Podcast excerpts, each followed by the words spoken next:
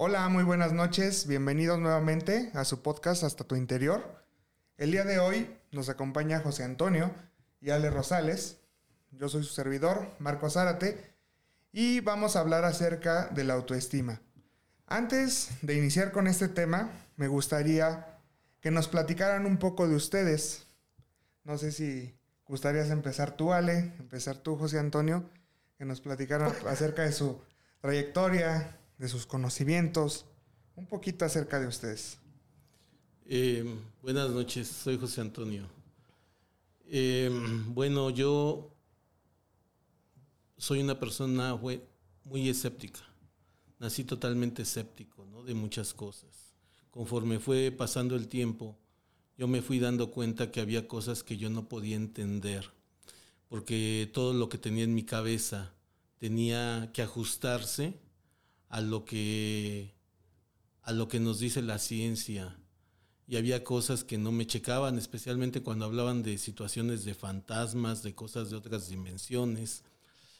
Y para mí la, el hablar del chamanismo, del, eh, del hablar de la, de la brujería, de todas estas cosas, pues para mí era algo de que solamente las personas con bajos conocimientos o gente muy ignorante era lo que, lo hacían, ¿no?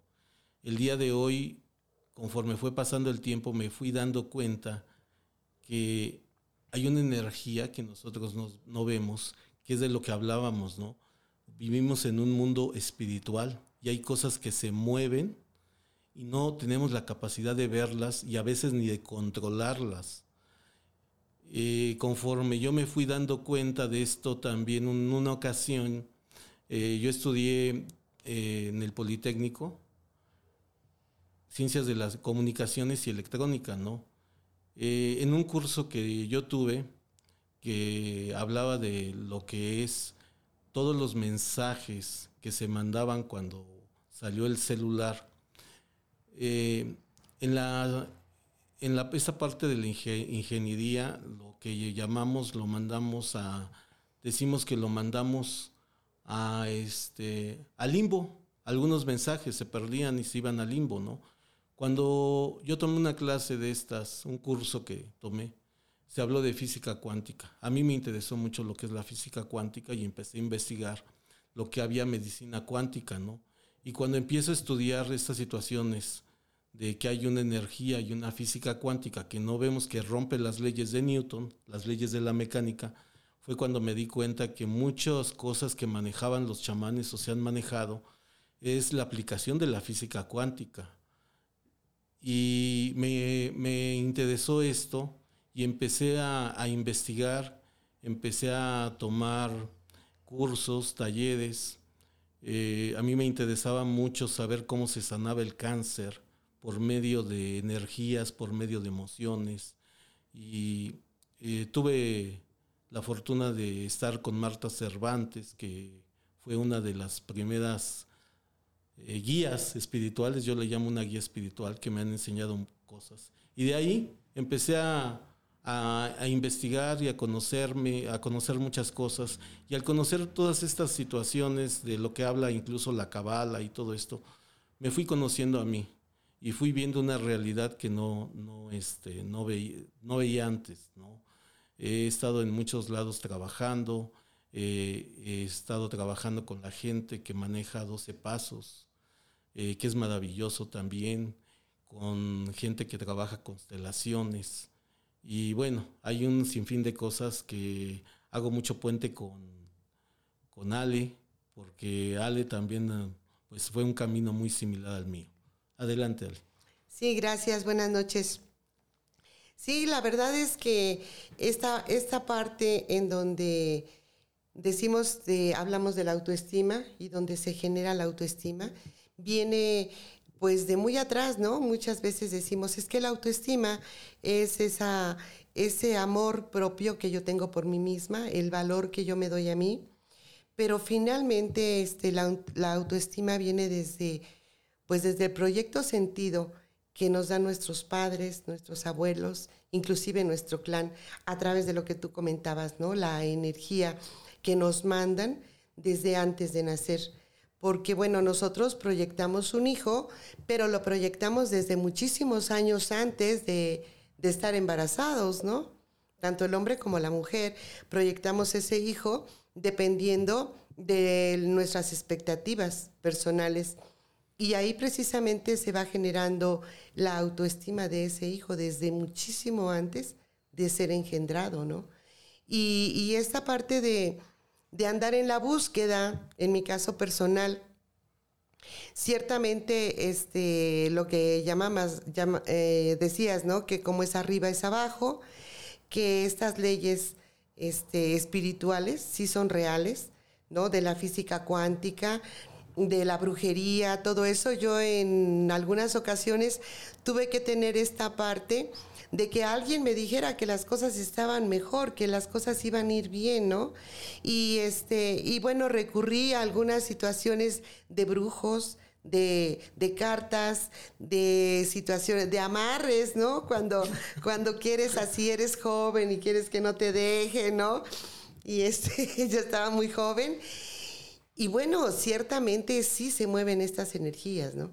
Se mueven a tal grado de no, no, creo que no van directamente a la voluntad de la otra persona, pero sí se mueven energías. Posteriormente yo estudio y me doy cuenta que este, hasta un halago te hace energéticamente bien o te hace mal, ¿no? Dependiendo de la energía con la que se, se emite. ¿No? Eh, la palabra tiene una, un poder impresionante en donde vas a recibir, inclusive con repetir tu nombre, pues ya lleva una energía, ya lleva una energía tu nombre que te va a dar determinadas características, ¿no? Porque como mencionábamos al principio, el universo eh, no es, no está así como que vacío, ¿no? Vivimos en una matrix en donde sí existen estas, estos mundos paralelos, podríamos decir, que los chamanes, que las personas budistas, que todas estas personas que hacen meditaciones, que interiorizan mucho, eh, son personas que han hecho maravillas, han descubierto muchas cosas y sí, los paradigmas de las leyes de Newton se han roto.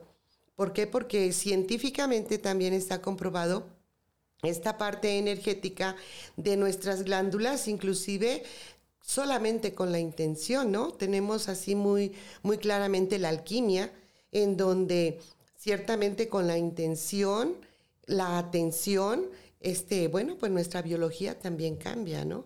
Y máxime, si nosotros nos damos cuenta de que tenemos una enfermedad, podemos saber inclusive de dónde viene esa enfermedad, cuándo se gestó, en qué momento se gestó, por recibir un evento externo en donde mi cuerpo tiene una, más bien mi mente tiene una creencia y esa creencia hace que mi cuerpo reaccione, ¿no?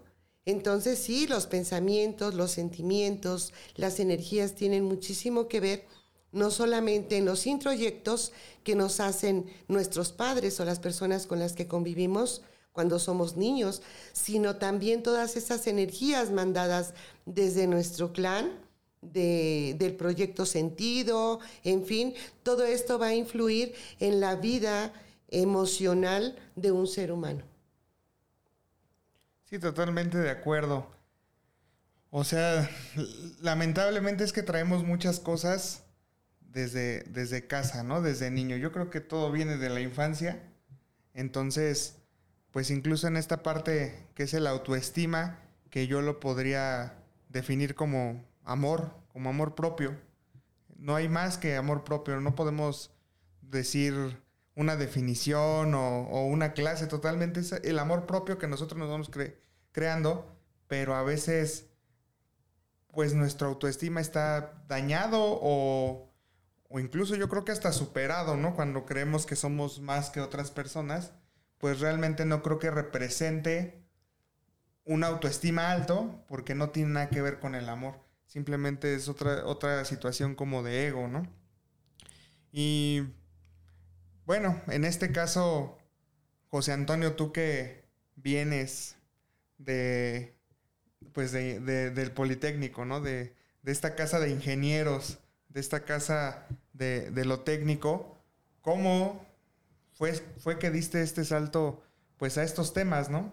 O cuál, sido tu, cuál ha sido tu trayectoria en estos temas. O sea, ¿qué, qué pasó? ¿Qué, ¿Qué hubo que cambió tu sentido, tu escepticismo? Pues han sucedido muchas cosas. Eh, yo una de las cosas que cambió mi escepticismo es que yo no pensaba que es, veníamos, ya habíamos tenido una vida ante Dios. ¿no? Y sí nos decían, y mucha gente lo maneja. Un día llegué con una persona que me hace una regresión a vidas pasadas. Y, este, y fue impactante lo que viví, porque yo ya tenía muchas vidas, pero nada más me pude meter en cuatro vidas que tuve ante Dios y tres vidas ante Dios yo fui mujer. Este, y no solamente mujer, sino que en una, en una había sido una chamana de los estos indígenas este, que están en Chiapas, ¿cómo se llaman? Los, ahí se me fue el nombre. Bueno, había sido una chamana indígena y además también eh, había sido una mujer que... ¿La Candone? No, no, este, se me fue. Ahorita. El, bueno, había sido chamana y también fui una mujer que vivió el abandono, vivió la, la traición de una persona, una mujer muy resentida. Y entonces hubo muchas cosas que yo me di cuenta y fue impactante ver que realmente pues yo venía de vidas pasadas. Incluso yo posiblemente mi cabeza que es totalmente analítica y todavía razona muchas cosas, digo, pues posiblemente por eso hago mucha empatía con la mujer, ¿no? a veces siento lo que están sintiendo porque pues yo lo viví en una vida pasada. ¿no? Y así como esto, pues he visto muchas cosas. A mí me tocó ver a una persona cómo sanó del cáncer. Eh, no sé si ya lo platiqué. Cuando esta persona sana del cáncer es cuando llega su hija al hospital a la a la hija que no había visto en mucho tiempo y este no le hablaba y en ese momento como la señora ya iba a fallecer le lleva a su nieto y en ese momento se piden perdón el perdón que se tiene fue tan auténtico que fue impactante que la señora se recuperó del cáncer cosas impactantes que yo he visto que a veces la ciencia pues se queda y dice no cómo es posible no eh, y hay muchos yo tengo muchos así que muchas cosas que en un momento dado He visto cómo se han roto leyes físicas, leyes científicas, y a mí me, es lo que me ha hecho meter. Pero yo tengo ya la convicción de que estamos viviendo en un mundo espiritual y por ese mundo espiritual, cuando se hace un trabajo, del que sea, que sea espiritual, tiene una consecuencia favorable en la vida que llevamos. ¿Cuál podría ser tu punto de quiebre de, de tu escepticismo? Porque nos, comentabas, ¿no? Que eras muy escéptico. Sí. Entonces, ¿recuerdas ese punto exacto donde, pues es impactante, ¿no? Realmente es impactante empezar a creer en ciertas cosas que no tienen explicación realmente. O sea, no hay una explicación como con hechos. Mm, o sea, son, son milagros, ¿no? O sea, son cosas extraordinarias que no nos podemos ni siquiera imaginar, pero pasan. O sea, es como si de repente ahorita se moviera la pirámide para acá y no hay explicación, pero por algo pasa, por no sé. Sí. Para mí uno de han sido muchos, pero yo siento que el más fuerte y el más impactante que tuve es que yo soy una persona adicta. Soy una persona adicta. Empecé con mi adicción al alcohol, al tabaco. Después ya fueron sustancias más fuertes. Eh, y además de las sustancias fuertes, una de las mayores sustancias que es la dependencia de una persona, ¿no? No me podía, yo decía, pues yo ya, yo cuando quiera yo dejo el alcohol, dejo las drogas, o este, o a mí no me mueve ninguna persona. Y a veces tiene que suceder algo que toques fondo y te mueva tanto cuando ya no puedas más. Y eso cuando yo no pude fue cuando yo me hinqué y le pedí a un Dios, a un poder superior que me ayudara. Y fue impactante porque yo estaba muy mal, un estado de ansiedad espantoso. Yo sé lo que se siente estar en un estado de ansiedad donde no sabes qué hacer, sales a la calle, yo salía a la calle, me daba miedo, me metía a mi departamento, sentía que me ahogaba, solamente las personas que han vivido esto saben lo que es esto, ¿no? Yo me hinqué, Yo me hinqué y le pedí a un Dios, y fue maravilloso lo que yo recibí, una paz que no, no la puedo explicar, fue maravilloso y fue un regalo. Yo fue cuando entendí que hay algo más, porque yo cuando mi abuelita me decía, lee la Biblia, yo le leía la Biblia a mi abuelita, ¿no? Y cuando le leía la Biblia a mi abuelita, yo decía, es que esto no es posible, ¿no? Y hablaba de Joshua, de Jesús, que hacía al ciego, lo hacía ver y que una vez estaba leyendo un pasaje cuando, este, y a mi abuelita, que donde Jesús hace el agua vino en una de las bodas de Cana, agarra y hace el agua vino. Y le dije a mi abuelita, y abuelita, ¿cómo es posible que, piense que esto haya existido? ¿Cómo va, a ser alguien del agua vino? Ojalá lo hiciera, yo volvería el agua vino. Pues no, no se puede.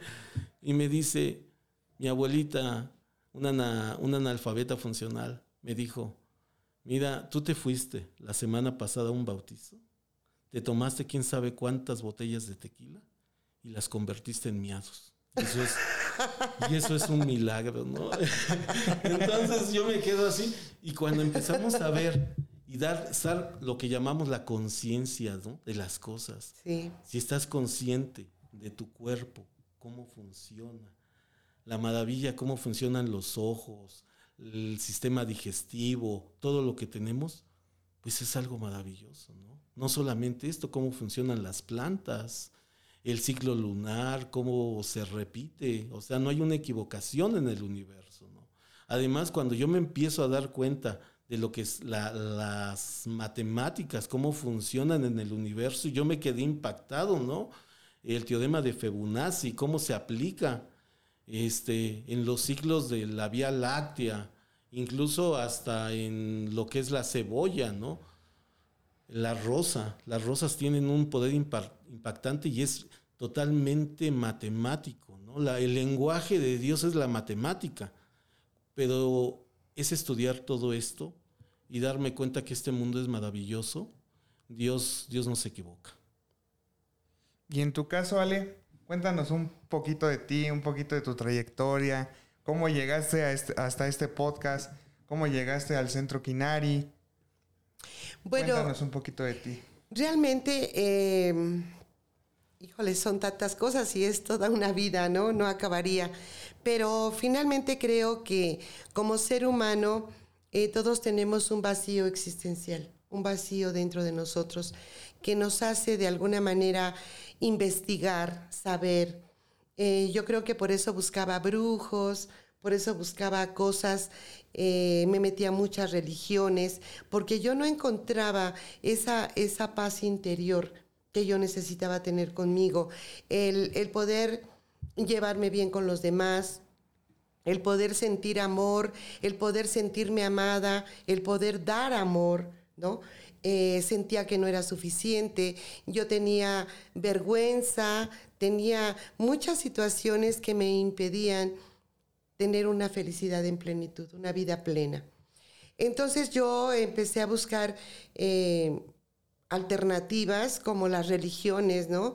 Me metía una, otra, otra, pero como que seguía ese vacío constante. Y, y bueno, pues me tuve que meter a estudiar, ¿no? porque yo era muy inocente a estas partes de la física cuántica, del chamanismo, de las vidas pasadas, de muchas cosas. Cuando pude darme cuenta que solamente yo era, era la, la persona que podía tener una conexión, una religión personal, una relación con un poder superior, que no necesitaba seguir a nadie, que no necesitaba seguir a un pastor ni seguir a un sacerdote, que yo podía tener esa relación con ese poder superior porque yo estaba hecha de lo mismo que él, ¿no?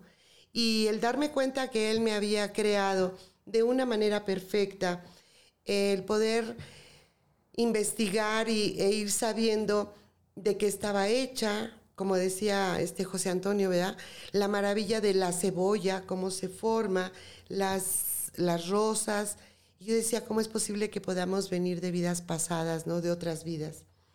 Y bueno, sí, finalmente yo tuve que hacer una regresión en registros akáshicos, se llama actualmente, en donde, pues sí, te hacen una hipnosis para que tú regreses a ver esos registros y te des cuenta este, en todas las vidas que has vivido, cómo has vivido. Y ciertamente hay un libro que se llama Muchas vidas, muchos maestros, de Brian Weiss, en donde él era psiquiatra y se da cuenta, descubre que hay vidas pasadas, ¿no? Y la chica que está atendiendo eh, le dice inclusive cosas de él mismo y darnos cuenta que en el universo nunca estamos solos y nunca estamos así como por casualidad, ¿no? Siempre hay una, una causa, un motivo.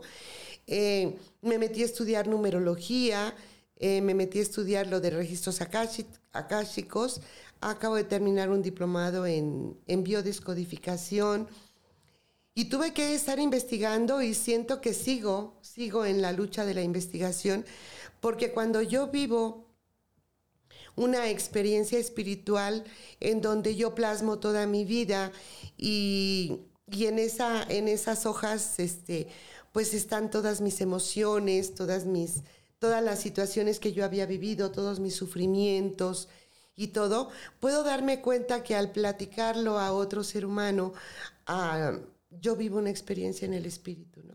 Obvio con una preparación previa, y en esta experiencia espiritual yo vivo algo maravilloso que creo que, que fue así el punto, el punto clave para yo sentirme viva y para sentir que no estaba sola, que pertenecía a todos ustedes, ¿no? Que éramos todos uno.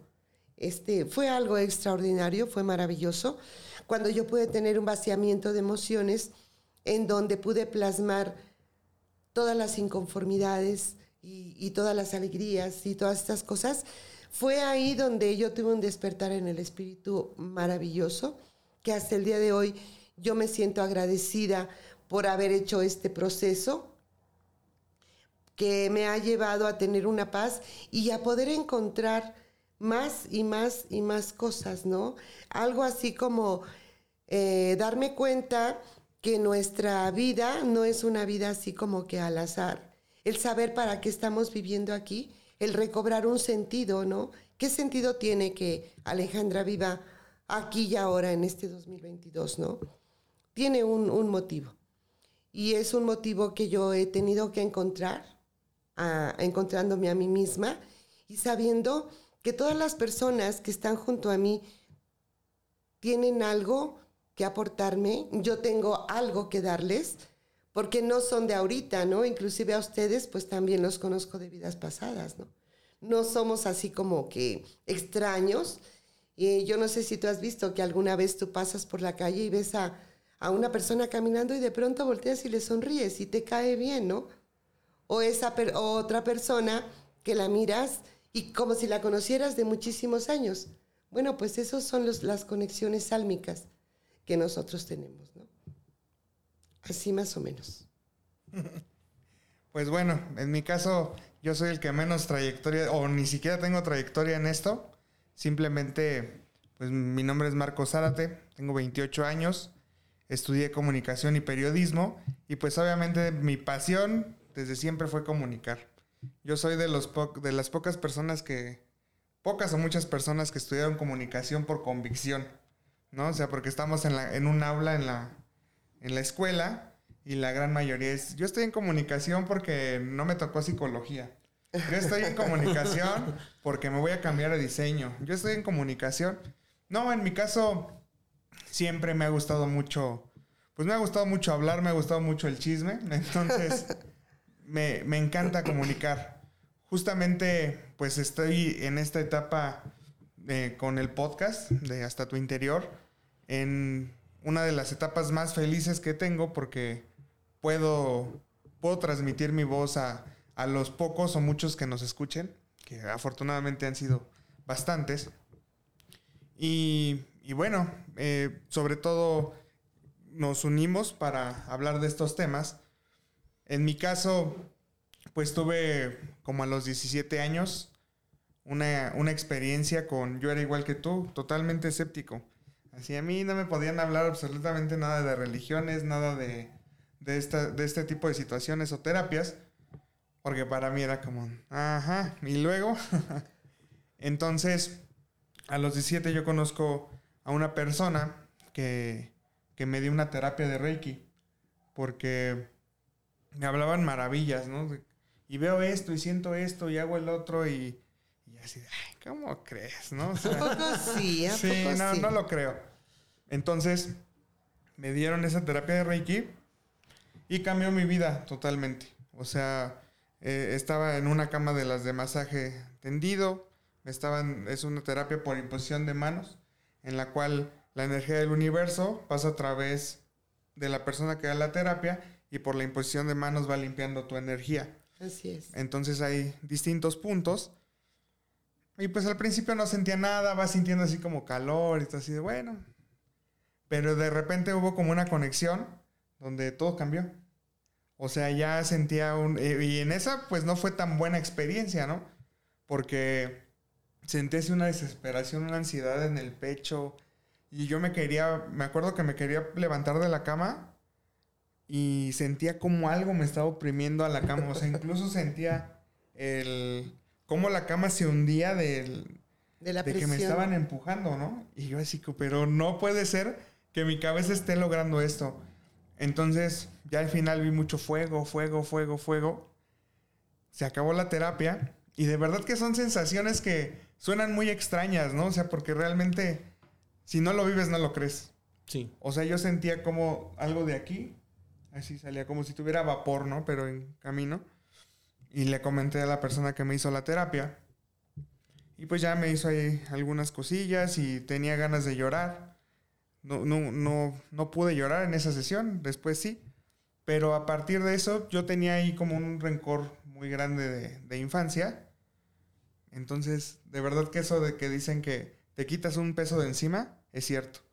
A partir de ese día, de esa terapia, sentí como si me quitaran 10 kilos de los hombros y empecé a perdonarme, o sea, porque ni siquiera es a perdonar a otras personas. Empiezas a perdonarte tú mismo porque tú solito creas, los, creas el odio que traes dentro, creas los resentimientos que traes dentro. Entonces comienzas a perdonarte y a poder relacionarte mejor con las personas a los que culpabas por ciertas cosas, ¿no? Cuando realmente, pues solamente uno es mm, responsable de, de lo que siente, de lo que crea, de lo que le pasa. O sea, somos los únicos responsables. Entonces, pues de ahí me empecé a interesar mucho en estos temas. Incluso me dediqué un tiempo a estudiar de Reiki. Este.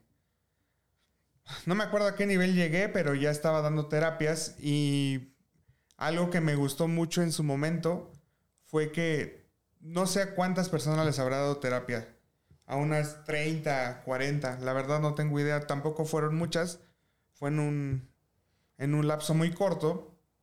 Y pero... O sea, viví cosas tan extraordinarias en esos, en esos momentos. Y yo creo que, que una de las mejores sensaciones que hay es que tú puedes ayudar a otros. Claro. Entonces, cuando tú ayudas a otros, la plenitud, o sea, es como comer. O sea, una vez, cada vez que tú ayudas, pues sí te cansas físicamente, porque también es pesado de repente dar un día 8 o 10 terapias, si es pesado, te cansas mucho física y energéticamente, pero también a la vez te da mucha Claro. vida, te da mucha plenitud el poder ayudar a otros. Entonces, pues cuando nos reunimos a hacer este podcast, yo quería, eh, añoraba hacer un podcast, no encontraba el tema, no encontraba por qué. Cuando se unen nuestros caminos y decidimos hablar de estos temas, pues definitivamente es como, sí, yo quiero que una, dos, diez, cien, un millón, dos millones, tres millones se enteren que hay, que hay algo más allá. O sea, Claro. y ya lo hablamos, el alma, la conciencia, el ego, el espíritu, las creencias de, de la semana pasada. Hoy nos toca hablar de autoestima y por eso me quería que compartieran un poquito de lo que, o compartiéramos un poquito de lo que somos nosotros para poder explicar bien qué es el autoestima. Y bueno, ya comenzamos un poquito diciendo que la autoestima es el amor propio, el amor puro que uno tiene. Entonces, no sé si gustarían agregar algo más respecto a la autoestima o podríamos pasar a cómo identificar los problemas que podemos tener de autoestima, cómo me ayudo a, a mejorar mi autoestima, porque también eso es muy complicado. Yo conozco personas muy bellas, muy, muy bellas, tanto físicamente como mm, de su interior, de su alma, de su, de su espíritu, son muy bellas y aún así son personas que tienen la autoestima hasta el suelo, ¿no? O, o también tienen un falso autoestima hasta el suelo porque pues sus acciones hablan de una autoestima alto y pero, sus palabras raya, raya como en narcisismo, ¿no? sí, claro, claro. Pero realmente es que, o sea, por ejemplo, en mi caso, ¿no? Creo que lo he platicado aquí. Yo soy una persona que aparentemente soy muy seguro. O sea, yo voy en la calle y voy totalmente seguro. Tengo que hablar, hablo. Tengo que hacerlo, hago. Me siento capaz de hacer todo. Pero todo eso es con una máscara que yo fui creando poco a poco porque también el autoestima que ya está un poquito adentro, pues, o sea, que está atrás de esa máscara, no es tanto así. O sea, es, tú, tú por fuera puedes estar hablando y diciendo, pero aquí abajo te están temblando las rodillas, ¿no? Te están temblando las corvas. Entonces, pues realmente creo que es muy difícil identificar una autoestima bajo. Hay quien, quien lo tiene muy notable, pero después, ¿cómo me ayudo? Porque incluso hay personas, o he escuchado, leído y, visto también, que dicen, no, pues con que tú te ves al espejo todos los días y digas, yo soy guapo, ¿no? Yo soy feliz y, y es como, nada, no es cierto, Eso realmente sí creo que te puede ayudar, pero creo que lo que nos ayudaría mucho aquí es cómo podemos identificar cómo está nuestra autoestima. ¿Cómo lo podríamos identificar? Bueno, eh, aquí, esta sala en donde estamos, posiblemente sepas las medidas, ¿no? Pero yo así calculándole, le puedo calcular 2 por 5, ¿no? Son 10 metros cuadrados. Esto que estoy haciendo es una estimación, una medición, una medición, ¿no? Realmente no sé exactamente, pero más o menos es una medición de algo. Una autoestima para mí es una medición que yo me voy a hacer realmente de lo que yo soy. No me voy a ir sintiéndome ni tan alto ni tan bajo, sino realmente ver lo que soy. Para que yo sepa y yo tenga una autoestima real, necesito conocerme. Porque si yo no me conozco, la estima que yo tengo de mí o la medición que yo tengo de mí va a estar basada en lo que me digan los demás. Los demás me van a decir, pues tú eres bueno, tú eres magnífico, tú eres el sensei de ese. No, Realmente no, no lo soy. O me pueden decir lo que de niño te dice, bueno, algunos nos habían dicho, no, eres un pendejo, eres un tonto, un inepto, un incapaz. No sirves para nada. No sirves para nada. Y yo me voy con esa estimación de lo que yo soy.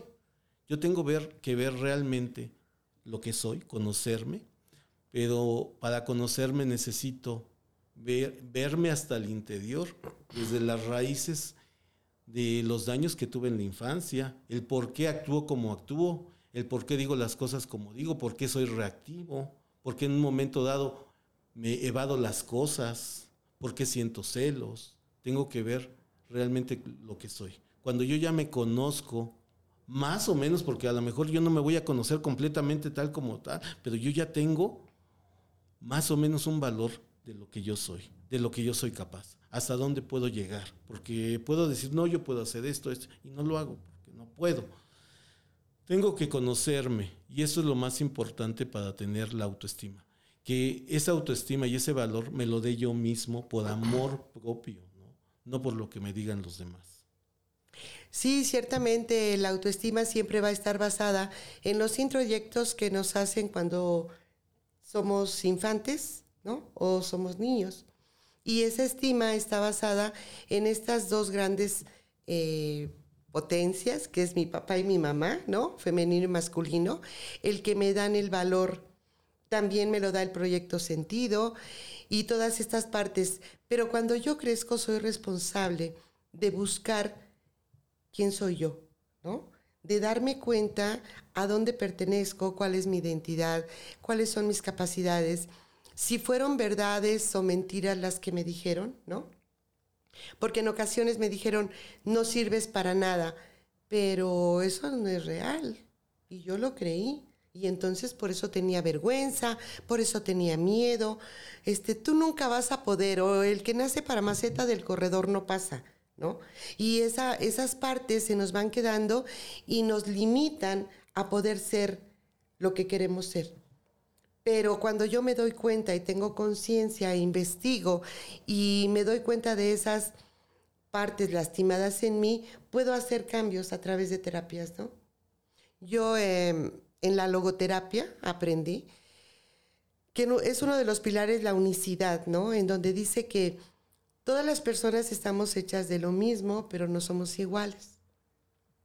En donde menciona que puede haber mejores personas que yo, peores personas que yo. Pero ¿qué crees que como yo no hay nadie? ¿No? Yo le comentaba a José Antonio, hemos besado muchas bocas, bueno, yo varias, ¿no? Este, varias parejas y nadie besa igual.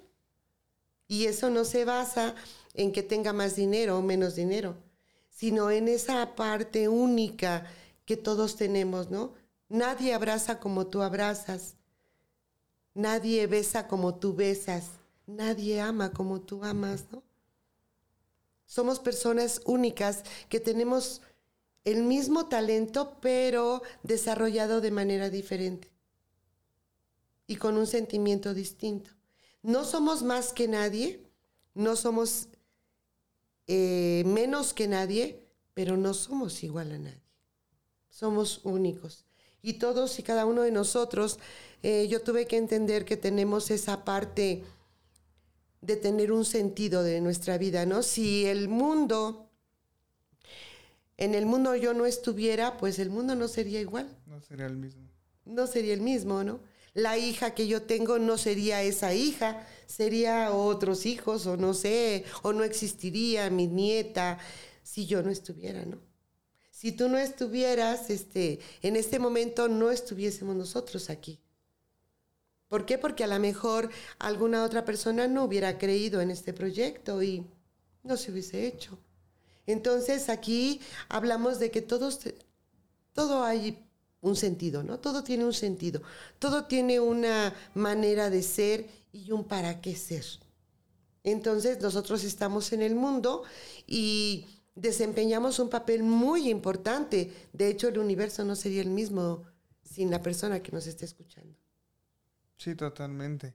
Y por ejemplo, ahorita que, hablabas del beso, pues también ahí es una parte como me estaba haciendo memoria y yo creo que mm, todos pasamos por eso cuando vamos a dar nuestro primer beso, ¿no? Es como de las cosas que nos preocupa y, cómo voy a aprender a besar y hay yo recuerdo compañeros que hasta hablaban de que practicar con un durazno, ¿no? Que porque tenía la sensación de los labios y realmente conforme vas agarrando experiencia, es como de las cosas que menos te importan, ¿no? Simplemente tú sabes que hay personas que no es que no sepan besar, simplemente contigo no hay ese clic, ¿no? Así es. No hay ese clic y realmente, o sea, pasa, o sea, es, eh, ahí, hasta en ese punto se puede ver cómo estamos viviendo en un mundo espiritual porque cuando besas a la, persona o a las personas indicadas a, lo largo de tu vida,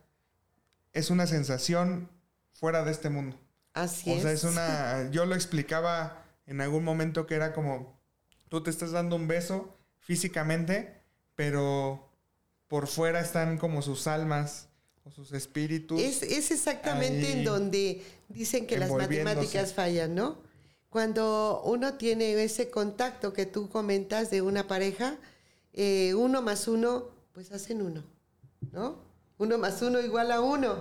¿Por qué? Porque las dos almas se unen en una sola y se hace una sola energía. Y es maravilloso, ¿no? Eso, por ejemplo, una relación sexual en donde unes tu alma con el alma del otro y se hace una sola alma y es maravilloso, es donde se tiene un clímax extraordinario.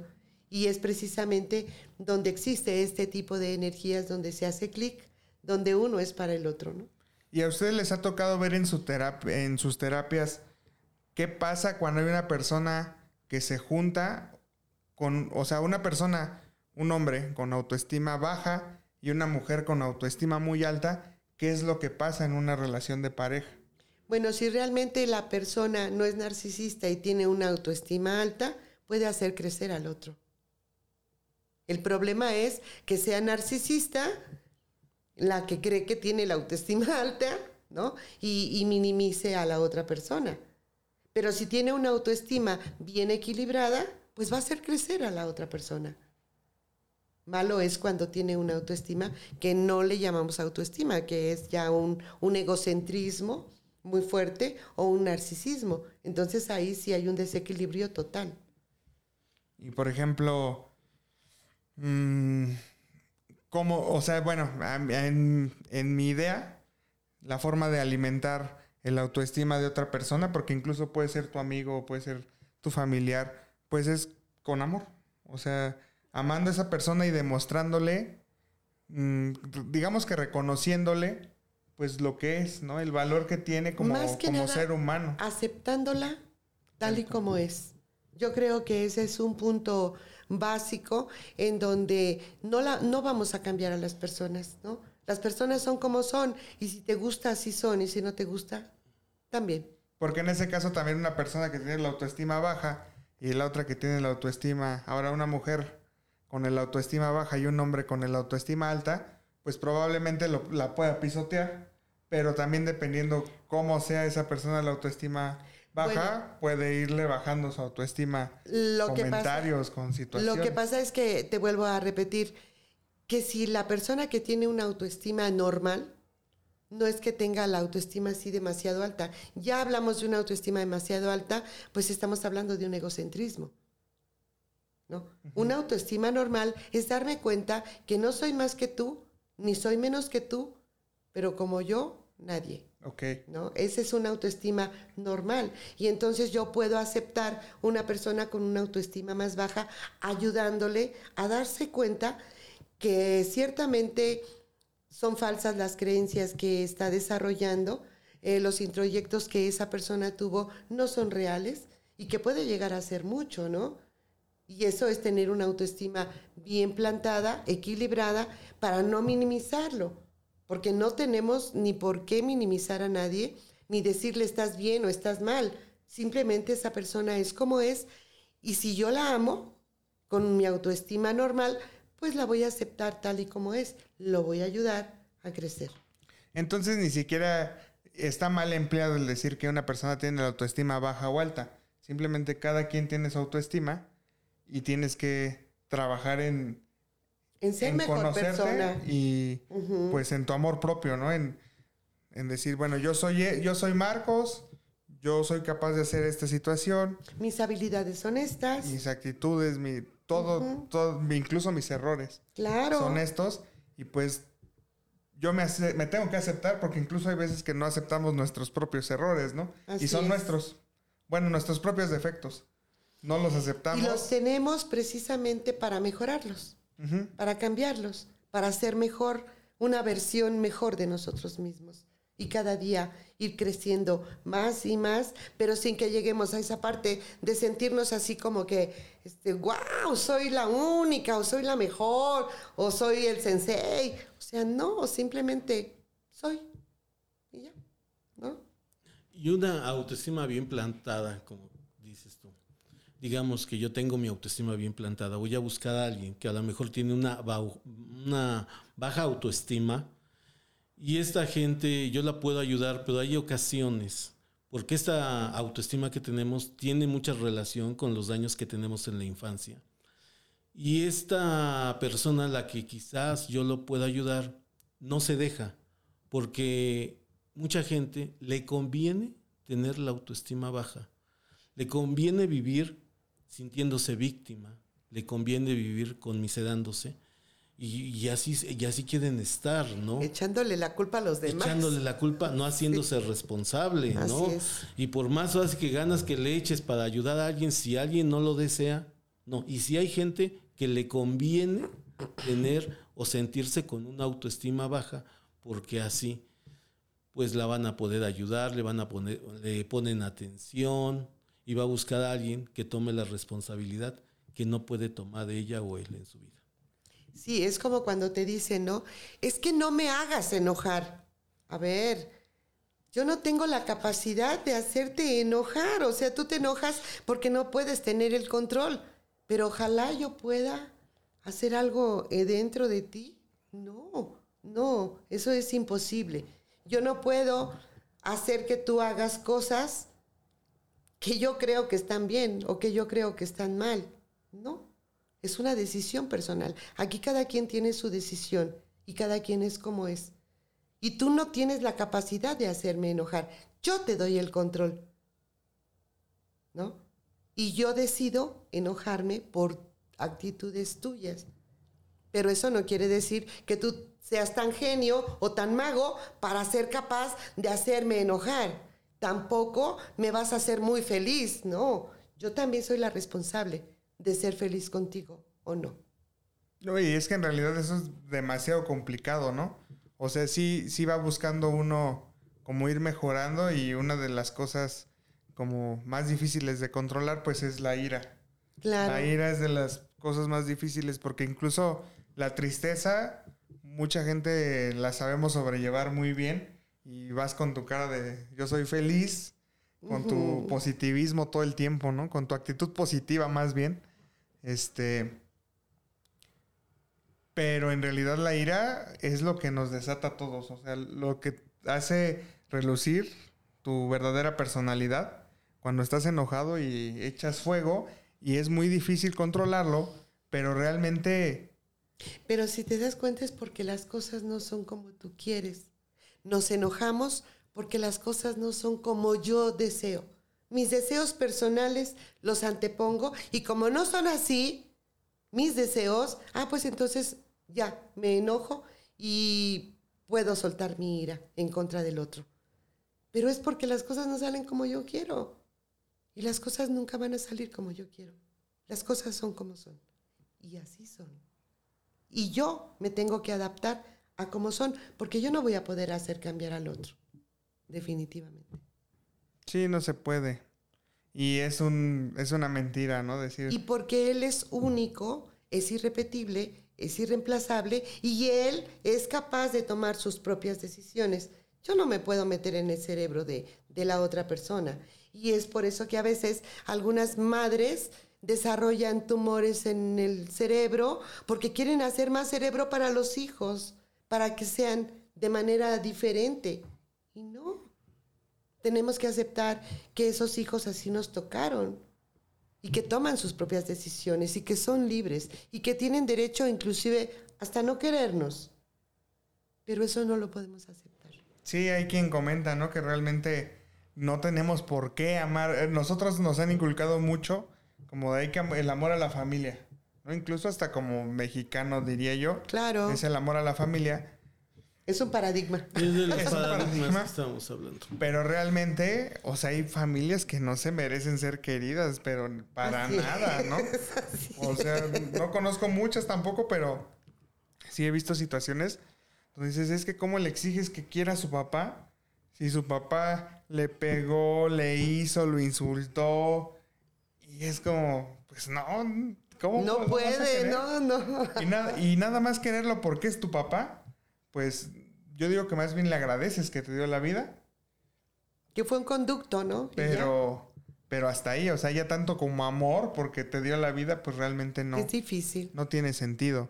Y nos vuelve locos, nos vuelve locos porque tenemos un conflicto donde odio a la persona y a la vez la tengo que amar. Y además con eso de que si no me castiga Dios. Entonces estoy, me ve estoy en esta lucha y, y, como dices, cuando las cosas no nos salen a mi gusto, no salen los huevos a mi gusto, es cuando yo me enojo porque ha sido toda mi vida yo. Claro. Queriendo que los huevos se hagan a mi gusto, las cosas salgan como yo ya las planeé y de, de repente me encanijo, me enojo. Hay un salmo que es el 91 donde habla que yo no entendía mucho lo que son, lo que decían los salmos, dice sobre el león y el aspid pisarás. Eh, el león, cuando habla de león, se refiere al, al enojo que tenemos, que tenemos que calmar ese enojo para desbloquearnos. Y el aspid es la lengua, porque con la lengua dañamos mucho cuando decimos cosas que pueden dañar a la gente, pueden ofender, que le podemos hacer un daño espantoso, hasta con un chisme, y cuando te ofenden, a lo mejor, bueno, yo en un momento dado, este, te puedo golpear, y el golpe pues, se te quita, vas al Magdalena de las Salinas y te lo quitan, pero las palabras, lo que te he quedado, eso no se quita. Y la energía con la que te la, mandan. La energía con la que te mandan, no el mensaje. ¿no? Por eso hay que domar el león y el aspid. Tenemos que pisar con ellos para desbloquearnos y pasar a un nivel de conciencia más alto. ¿no? Así es. Bloquear la ira y bloquear las malas palabras. Las malas palabras, porque si te das cuenta, eh, entra el evento de afuera hacia adentro y mis cinco sentidos se ponen graves, ¿no? ¿Pero por qué? Porque esa persona no está haciendo lo que yo quiero. Pero a, ver, a mí quién me dijo que mi pareja va a venir a cumplir mis expectativas o mis hijos. O sea, no, para nada que ver. O sea, no.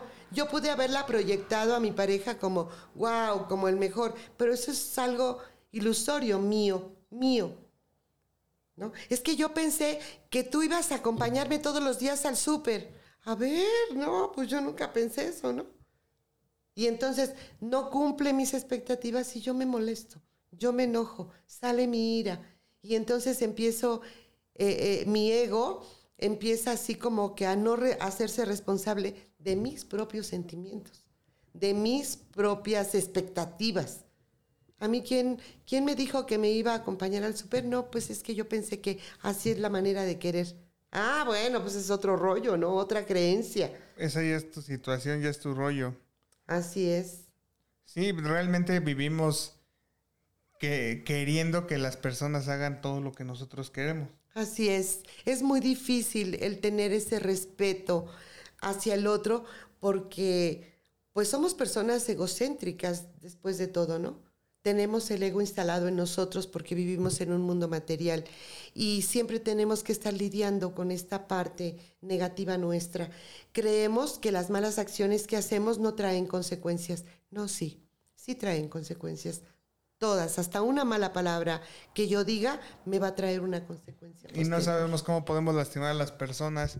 Claro. Cómo, cómo dañan su autoestima. Justo, pues esta parte que les decía, ¿no? Hay personas que damos a notar que estamos, bueno, que tenemos mucho amor propio y por dentro, con que te digan, güey, nada más, ya bajó, ¿no? O sea, con que te digan, güey, ya te creíste que eres un güey y pues ya ni modo, ¿no? y así andas por la vida. Entonces realmente nosotros no somos quien para dañar, para juzgar, para lastimar.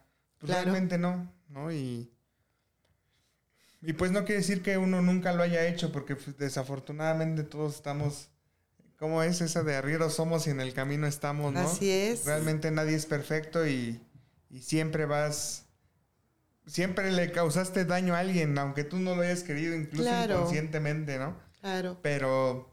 O porque pues así eran tus creencias, ¿no? Sí, hay que ser conscientes de tomar conciencia y decir, bueno, pues realmente es mi amor propio y no tengo por qué lastimar el de los demás. Así es. No tengo por qué meterme con el, con el de los demás.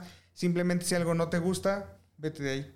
Porque en la medida que yo me respete, voy a hacer que los demás me respeten. Y yo siempre voy a hacer lo que creo que soy. ¿No? Mi creencia sobre mí misma.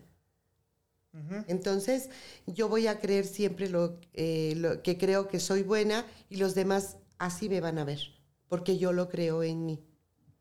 Y así lo voy a proyectar. Y lo tengo, lo que decían, este, no recuerdo si era en esta ocasión, en la ocasión pasada de creencias y paradigmas, o en el espíritu, donde tenemos que, lo que digamos tiene que ser completamente proporcional a lo que hagamos. ¿No? O sea, tenemos que actuar ¿Cómo, era la frase que... Lo que pienses, lo que digas y lo que hagas vaya en un solo sentido. Así Exactamente. Sea congruente. que sea ir por la vida siendo congruentes con lo que. Pero fíjate que qué maravilloso. Yo creo que Antonio ha recorrido un camino difícil, porque el mío ha sido difícil, ¿no? El, sentir esos altibajos emocionales de, de, no saber ni quién soy, ni para qué estoy en el mundo. Este, en Kinari es un centro holístico donde hay infinidad, infinidad de información para todo este tipo de, personas que están en la búsqueda, ¿no? En la búsqueda como yo en un momento dado estuve, como Antonio estuvo, y, poder eh, centrarnos de acuerdo a las necesidades de cada una de las personas, ¿no? Este, existen eh, cursos de registros akáshicos, del alma, de numerología, este, de las heridas del alma, de los rechazos que hemos tenido y poder sacar esas emociones que están este, a veces como huellas en la médula, ¿no? Bien fuertes, poder liberarlas es algo maravilloso que te va a dar una paz interior y eso es ir precisamente a tu interior. Creo que las personas que nos están escuchando, este, sí es importante que sepan que aquí van a encontrar esa, esa parte que les está limitando a llegar a una mejor calidad de vida y a una plenitud. Sí, porque todos estamos en busca de la felicidad. Claro. ¿No? Y eso es lo que nos lo va a dar, tener una plenitud, tener calidad de vida. O sea, porque no estamos hablando de, lo económico, no estamos hablando de lo físico, simplemente todos los días despertar y despertar feliz y agradecido de que despertamos. Porque se nos olvida totalmente, ¿no? O sea, nosotros despertamos y lo primero que agarra uno es el teléfono y, es lo que hace uno, ¿no? Ni siquiera estás despertando bien y lo primero que ven tus ojos, la luz del celular, ¿no? Y quemándote la retina, cuando realmente podrías respirar un poco, este, sentir tu cuerpo y decir, pues gracias, ¿no? Gracias Dios, gracias universo, gracias energía, gracias quien sea. Claro estoy vivo otro día, porque hay personas que no, no tienen esa dicha de amanecer hoy. Todos los días mueren personas, todos los días nacen personas también, pero bueno, nosotros estamos aquí y ahora y... Claro. Y pues bueno, nosotros les queremos agradecer su tiempo. Nuevamente muchas gracias por estarnos escuchando. Les comento que cada semana, todos los martes, tenemos video nuevo. Suscríbanse, comenten y pues aquí seguimos trabajando para ustedes. Muchas gracias. que tengan excelente noche. Muchas gracias. Buenas noches. Gracias. Gracias.